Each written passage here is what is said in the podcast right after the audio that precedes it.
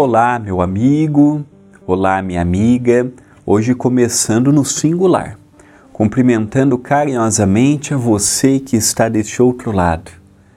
Muitas pessoas dizem assim: André, eu estou tomando meu café da manhã ouvindo o pão nosso de cada dia.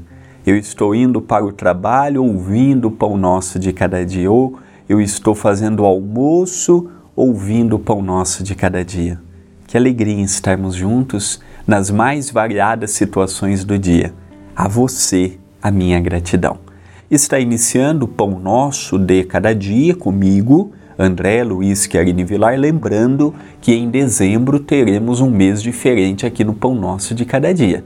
Do dia 1 até o dia 25 de dezembro serão frases do nosso querido, seja qual autor for, pela mediunidade do Chico, um autor contemporâneo, não importa, falando sobre o Natal, trazendo Jesus, refletindo com Jesus. Eu creio que vai ser muito especial este mês de dezembro. Se depender do pão nosso de cada dia deste projeto, será bem diferente o nosso Natal. Veremos hoje uma frase do livro Passos de Luz, volume 3. Mas antes de eu ler a frase, eu tenho notado que muitas pessoas não estão aqui interagindo comigo no YouTube. Muitos não estão dando like, muitos não estão comentando no vídeo. Ajude, a sua participação ela é fundamental. No livro Passos de Luz, volume 3, de minha autoria, cujos direitos autorais pertencem ao CEPAC, Centro Espírita Perdão, Amor e Caridade, capítulo 83 modificai-vos.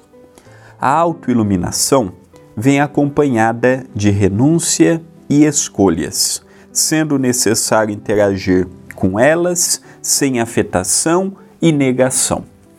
A modificação, principalmente no campo moral, quando eu falo no campo moral, são vários aspectos. Eu estou falando de costumes, de ideais, de pensamentos, de posicionamentos. Modificação moral não é tão simples de se analisar e muito menos simples de se modificar. Então, para que eu possa modificar, eu tenho que conhecer. Se eu quero melhorar uma, um equipamento, eu tenho que conhecer o equipamento.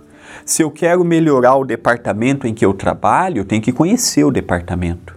Se eu quero melhorar uma atividade que eu esteja envolvido, eu preciso conhecê-la. Isto também ocorre quando a modificação é íntima e pessoal. Se eu não me conhecer, se eu não souber das minhas capacidades e das minhas limitações, eu não conseguirei dar voos maiores. Eu não conseguirei sair do lugar. Eu preciso, em primeiro lugar, fazer uma análise como é que eu me comporto nas mais variadas situações do meu dia?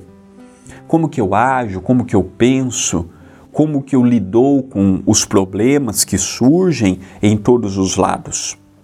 Após esta autoiluminação, esta auto-meditação, esta auto-reflexão, nós precisamos fazer projetos de curta, média e longa duração. Curta, ah, eu acho que eu já consigo pegar um dia na semana, preparar dois pãezinhos e entregar na praça da minha cidade. Isso eu consigo fazer já, já nesse sábado, já neste domingo. Ah, eu creio que eu já consigo pegar o meu tempo e visitar, por exemplo, um lar de idosos no dia de visita daquele lar de idosos. É uma coisa que eu já consigo fazer. Ah, agora eu sou fofoqueiro. Estou hum, encontrando um pouco de dificuldade em vencer, então vou colocar ela a médio prazo. Então eu vou lutar comigo. Essa semana eu percebi que eu fiz cinco fofoca. A luta para a semana que vem ou para o mês que vem é fazer quatro. Não é, é dia para noite. Amanhã eu vou fazer três, até o dia que eu não farei nenhuma. Então, a modificação ela precisa ter um planejamento. Algumas coisas eu consigo fazer agora, algumas conseguirei no amanhã e outras conseguirei mais adiante. Mas sem um planejamento, sem o autoconhecimento, sem uma reflexão profunda de quem verdadeiramente nós somos, infelizmente nós não sairemos do lugar. Às vezes os outros falam assim: André, você é tal coisa. Às vezes eu não analiso se eu sou ou se eu não sou. E às vezes fico triste porque a pessoa disse, às vezes realmente eu sou. Então o autoconhecimento possibilitará darmos voos mais seguros rumo ao nosso próprio crescimento. Pensemos nisto, mas pensemos agora.